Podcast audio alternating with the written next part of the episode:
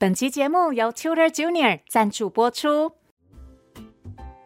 想让孩子学得开心，父母放心，最精彩的英语学习之旅就在 Tutor Junior。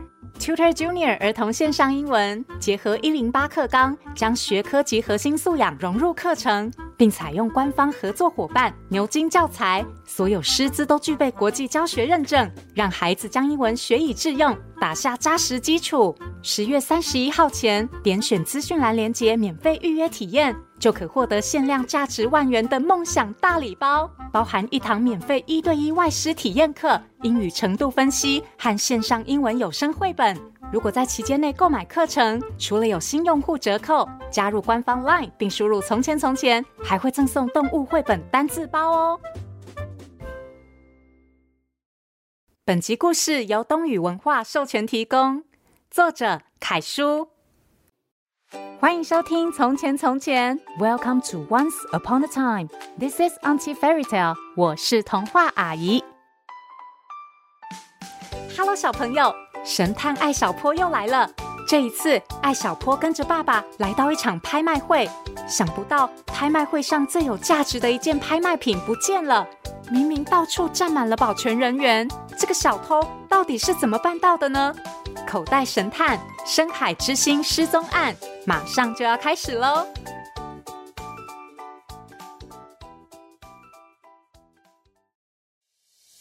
口袋神探：深海之星失踪案上集。有案子就交给口袋神探，一起破案吧！今天是星期六，天气晴朗，万里无云。艾小坡的心情也非常愉悦，因为爸爸答应他要带他参加上午九点凤凰山会议中心的瑰丽世界秋季拍卖会。听说这次最珍贵的拍卖品是一颗叫做“深海之星”的稀有宝石。艾小坡跟着爸爸走进凤凰山会议中心，看到一楼大厅里有很多保全叔叔。还有非常先进复杂的安检措施，可见这场拍卖会有多么重要。安检结束后，父子两个人朝电梯的方向走去。艾小坡好奇的问：“老爸，深海之星是什么宝石啊？”艾成功带着儿子进入了电梯，按下举行拍卖会的顶楼按钮，一边回答。深海之星是一颗珍贵的蓝宝石，几千年前是古巴比伦王国的国宝，曾经被镶在王冠上，当做王权的象征。它是这次拍卖会的重头戏。那为什么叫做深海之星呢？难道这颗蓝宝石是从海里发现的吗？艾小坡这么想着，鸡飞飞很快就给了他解释。咕噜鸡，深海之星是一颗天然纯净的深蓝宝石，重四百八十六点五一克拉。因为它的蓝色像大海一样纯净，光芒像星星一样璀璨，所以人们给它取名为深海之星。这时，电梯到了顶楼，门一打开，一个熟悉的身影出现在眼前。哦，周叔叔，老周。艾小坡和爸爸异口同声的喊道：“周警官看到他们也很惊喜。”“哎呀，你们也来了！”艾成功说：“拍卖会这么隆重，我当然得来采访啊。”“老周，这里还需要你们警察来啊？”周警官收起笑容，变得严肃了起来。他看看四周，压低声音在艾成功耳边说：“我们接到线报。”说有人准备在这次拍卖会上偷走深海之星，为了安全起见，上级派我们来盯着。什么？艾小坡忍不住叫出声，他没想到竟然有人要在如此严密的保全措施下偷宝石。周警官安慰他：“放心，有我们在，想作案可没那么容易。”艾成功点点头：“哎，那是当然的。”小坡。我们不要打扰周警官工作，老周，你忙你的，我们先进去了。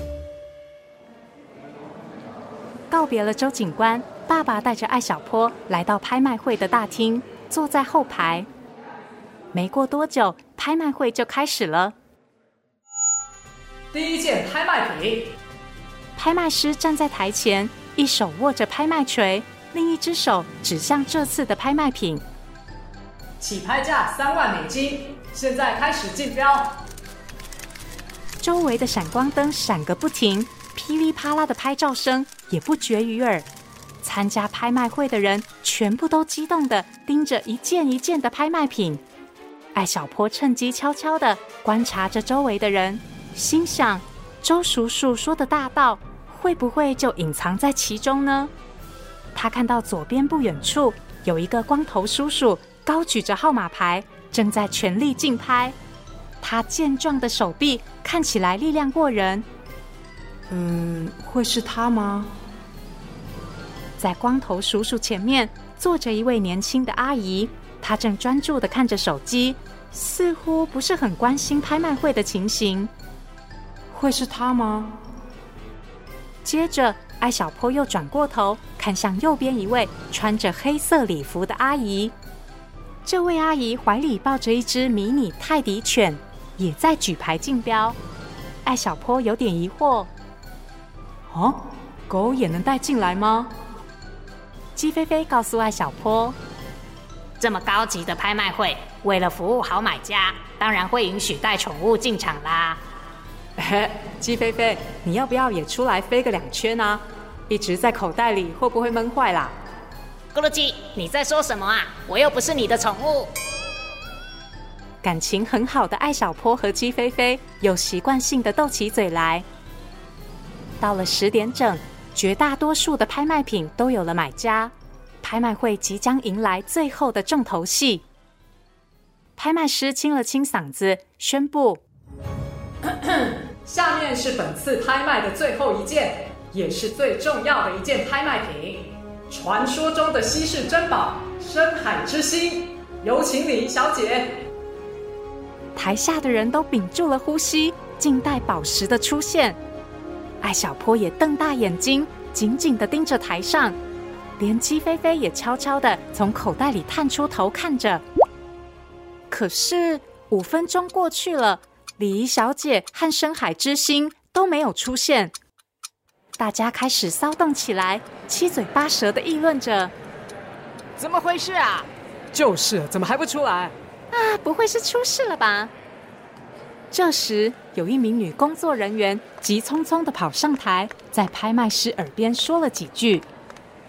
拍卖师的脸瞬间变得苍白，接着他尽量冷静的对人群说：“各位，不好意思，我们这边临时出了一点状况，请大家耐心等待，不要随便离开，谢谢合作。”说完。拍卖师和工作人员就一起走进了后台。艾小坡觉得不对劲，他扯扯爸爸的衣服说：“老爸，一定有什么意外发生了，我们去看看。”艾成功带着艾小坡悄悄地从大厅出来，看到许多保全人员朝走廊转角跑过去。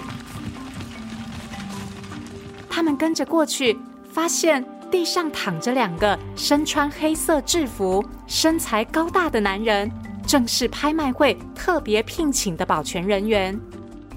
他们一个嘴唇上方留着两撇小胡子，另一个眉毛又黑又粗。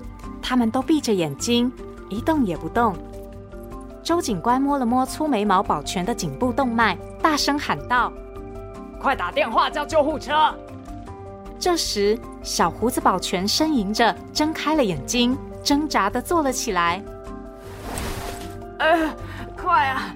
有人要抢深海之星，快抓住他！周警官赶紧扶起他，说：“你先别急，我们已经封锁了大楼。你先说明一下，到底发生什么事？”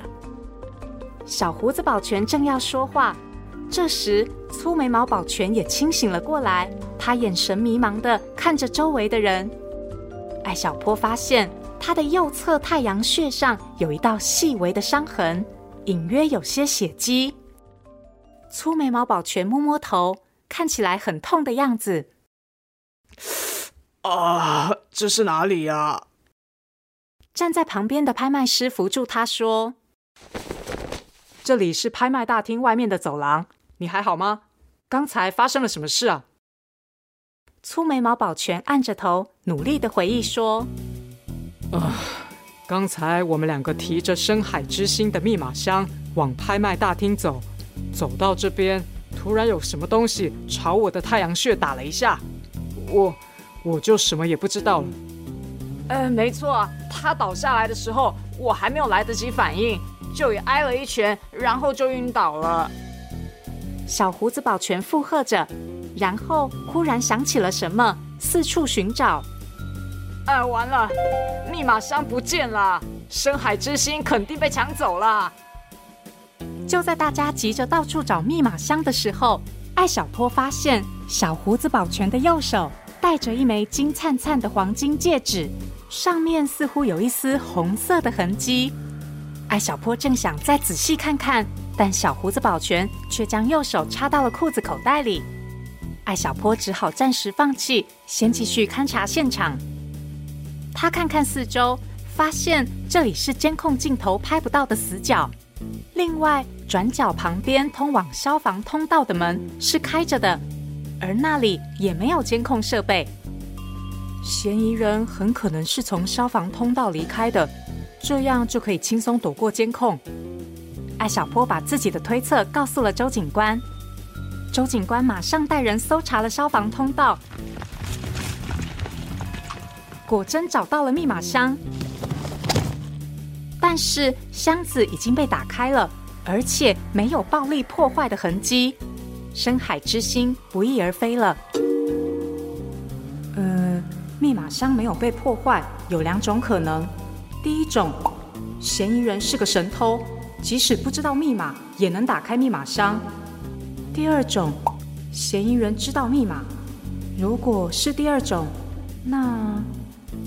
咕噜鸡，还有一种可能，那就是密码箱根本就没有密码。虽然有这种可能性，但是这样的话，用普通箱子装就好啦，没有必要用密码箱啊。艾小坡虽然给鸡飞飞这么解释，但是最后还是问了问：“叔叔，这个密码箱有密码吗？”小胡子保全犹豫了一下，才回答：“呃，有啊，左边是一四七，右边是二五八，只有我们公司的人才知道。”艾小坡追问：“那有没有可能不知道密码就能打开箱子呢？”粗眉毛保全接话说。不可能，这个密码箱是特制的。如果密码三次输入不正确，箱子就会启动自毁程式，再也打不开了。这时，周警官的对讲机响了起来。周队，我在一楼，这里有状况。收到，我马上过去。周警官让同事收好密码箱，和艾成功父子俩搭着电梯来到了一楼。大门口有一位瘦瘦的小个子中年男人，正嚷嚷着要出去。你们凭什么不让我出去？我有急事，耽误了你们要负责任啊！周警官拦住了闹事的男人，不卑不亢，礼貌地说：“先生，这里发生了一起抢案，我们正在调查，请您配合。”矮瘦男人看看周警官，冷哼了一声，返回了大厅。哼。这个矮瘦男人鬼鬼祟祟的在大厅里徘徊，不时观察着警察们的动向。艾小坡总觉得他的行为不太正常，便拉了拉周警官的衣服，说：“周叔叔，我可不可以看一下大楼里面的监控啊？”周警官点点头，并带着他来到监控室。那里有两名警察正在检查监控录影。艾小坡让警察叔叔帮忙将画面调到周警官制止矮瘦男人离开后的时间，特别往回观察这个男人的行为动作。鸡飞飞也悄悄地从口袋里露出小小的头，和他一起查找监控。忽然，停，在刚才那边停一下。艾小坡发现这个矮瘦男人曾经在一个垃圾桶旁边停留了几秒钟。似乎往里面塞了一件东西。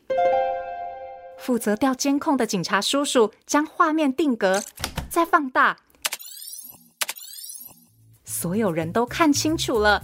矮瘦男人手中拿着一个塑胶袋，里面的东西发出阵阵蓝光。艾小坡连忙喊道：“周叔叔，你快看啊！”周警官已经拿起了对讲机。小刘，去检查一下一楼三号电梯旁边的垃圾桶。几分钟之后，两个警察叔叔押着矮瘦男人来到了监控室。其中一个年轻警察拿着一个透明的证物袋，里面装着一颗蓝色的透明宝石，正是丢失的深海之星。周队，人赃俱获，这小子也太弱了，我一抓他的手臂，他就痛得乖乖求饶了。年轻警察很开心，周警官也微笑地说：“小刘做得不错，通知大家准备收队。”可是艾小坡却觉得不太对劲。季菲菲，你还记得之前两位保全叔叔的身高体重吗？咕噜鸡，那当然啦、啊！刚看到他们的时候，我就已经帮他们做了全身扫描。他们两个的体型比较接近，身高大约在一百八十五公分。体重大约是八十公斤。那那个偷宝石的叔叔呢？身高只有一百六十公分，体重不足六十公斤。啊，这就对了，鸡飞飞，你太棒了！棒什么啊？我都还没有说完呢。来不及向姬菲菲解释，艾小坡在周警官准备离开的时候，急忙喊道：“等一下，周叔叔，还有一个嫌疑人。”“啊，还有一个？”周警官盯着他问：“小坡，你没弄错吧？”“没错，你听我说。”艾小坡趴在周警官耳边说了几句话。周警官立刻命令同事把小胡子保全带了过来，严厉的质问：“说，你们两个是怎么互相勾结的？”小胡子保全顿时慌乱了起来，大声地说。什么勾结啊？警察先生，你们弄错了吧？我根本就不认识他哎！周警官冷着脸说：“你还不承认？小坡，就由你来告诉他。”艾小坡认真的说：“保全叔叔，首先按照你的证词，密码箱必须用密码才能打开，而密码就只有你们公司的人知道，说明你们公司内部有人参与了作案。再来。”这个嫌疑人身材瘦小，你和另外一个保全叔叔身材高大，你们和他有非常大的身高和体重差异。他想快速击晕你们，只有一种可能，他必须是一个训练有素的武术高手。可是刚才这位刘叔叔制服他的时候，却说他的力气很小，连基本的反抗能力都没有，可见他根本不会武功。所以他不可能做到快速打晕两个专业的保全。那么打晕另外一个保全的人就是你，你是装晕的。小胡子保全脸色苍白，极力反驳：“你你你有什么证据啊？”艾小坡指了指他的手说：“你手上的戒指就是证据。被打晕的叔叔太阳穴上留下了轻微的伤痕，应该就是被你的戒指划伤的。”周警官低头一看，小胡子保全戒指上的确残留着一丝血迹。保全愣了几秒，突然朝门外冲过去，两名警察连忙阻拦，却被他撞到了一边。而小刘警察手里的深海之星证物袋也被摔到了地上。灵敏的周警官一个箭步上前，终于制服了小胡子保全。你给我老实点！啊啊！痛痛痛痛痛！在一旁的艾小坡连忙帮小刘警察捡起证物袋，深海之心完好无损。可是，悄悄从口袋里探出头的鸡飞飞突然用脑电波嚷嚷着：“错误！错误！错误！错误！”啊！错误！艾小坡不明白，焦急的鸡飞飞赶紧解释。咕噜鸡，这颗深海之星的表面有刮痕。蓝宝石属于刚玉族矿物，它的末世硬度是九，硬度仅次于钻石。如果深海之星真的是蓝宝石，表面不可能会有这些刮痕。你，你的意思是说，这颗深海之星是假的？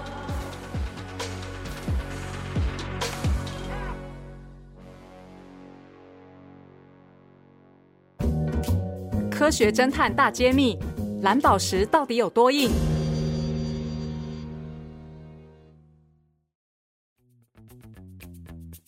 大家好，我是艾小坡。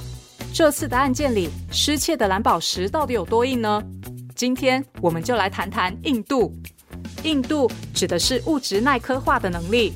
硬度比较大的物质是不会被硬度较小的物质刻出划痕的。比如铁制的小刀是没有办法在钻石上刻出划痕的，因为钻石的硬度比铁高。一八二二年，德国矿物学家摩斯提出了一种定义矿物硬度的方法。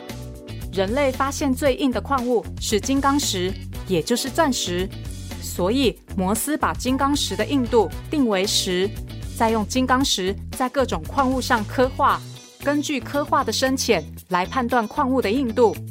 这种定义矿物硬度的标准就被称为莫氏硬度。在所有的矿物中，最软的矿物是滑石。滑石非常软，轻轻用手指压一下都可以擦下一些碎屑，所以滑石的莫氏硬度是一。在滑石和金刚石之间，摩斯又找了八种矿物作为二到九的标准，它们的硬度从小到大排列，依次是石膏。方解石、萤石、磷灰石、长石、石英、黄玉和刚玉，像蓝宝石、红宝石就属于刚玉，它们的硬度是九，不可能轻易出现刮痕。所以目前看来，我们找到的深海之心是假的。不过没关系，我一定会想办法找出真的深海之心，抓出偷它的人。好啦，今天的科学侦探大揭秘就到这边，别忘喽。有案子就交给神探艾小坡，我们一起破案吧。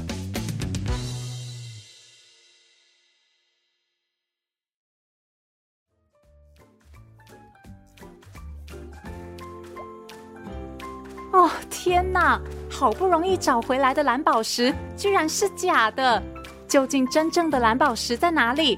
又是被谁给偷走了呢？敬请锁定下一周的口袋神探。如果你和童话阿姨一样喜欢口袋神探系列，十月底在《从前从前》脸书粉丝团会有团购活动，请记得关注粉丝团，别错过折扣和团购限定的游戏书哦。谢谢收听《从前从前》，Thank you for listening，我们下次再见喽。